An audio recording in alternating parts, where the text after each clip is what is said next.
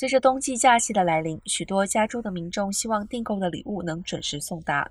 然而，根据 Circuit Block 一项研究表明，洛杉矶是美国最不适合送货司机的城市之一。该网站分析了多种因素，包括拥堵程度、交通拥堵的次数和持续时间，以及分心驾驶导致的事故等。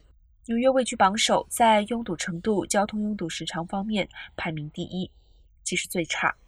芝加哥位居第二，在拥堵损失时间和分心驾驶事故中排名第一。而洛杉矶在总榜单中排名第五，在交通拥堵时间排名第三。此外，旧金山、Sacramento 和圣地亚哥在总榜单中分别排名第十四、第二十一和第二十五名。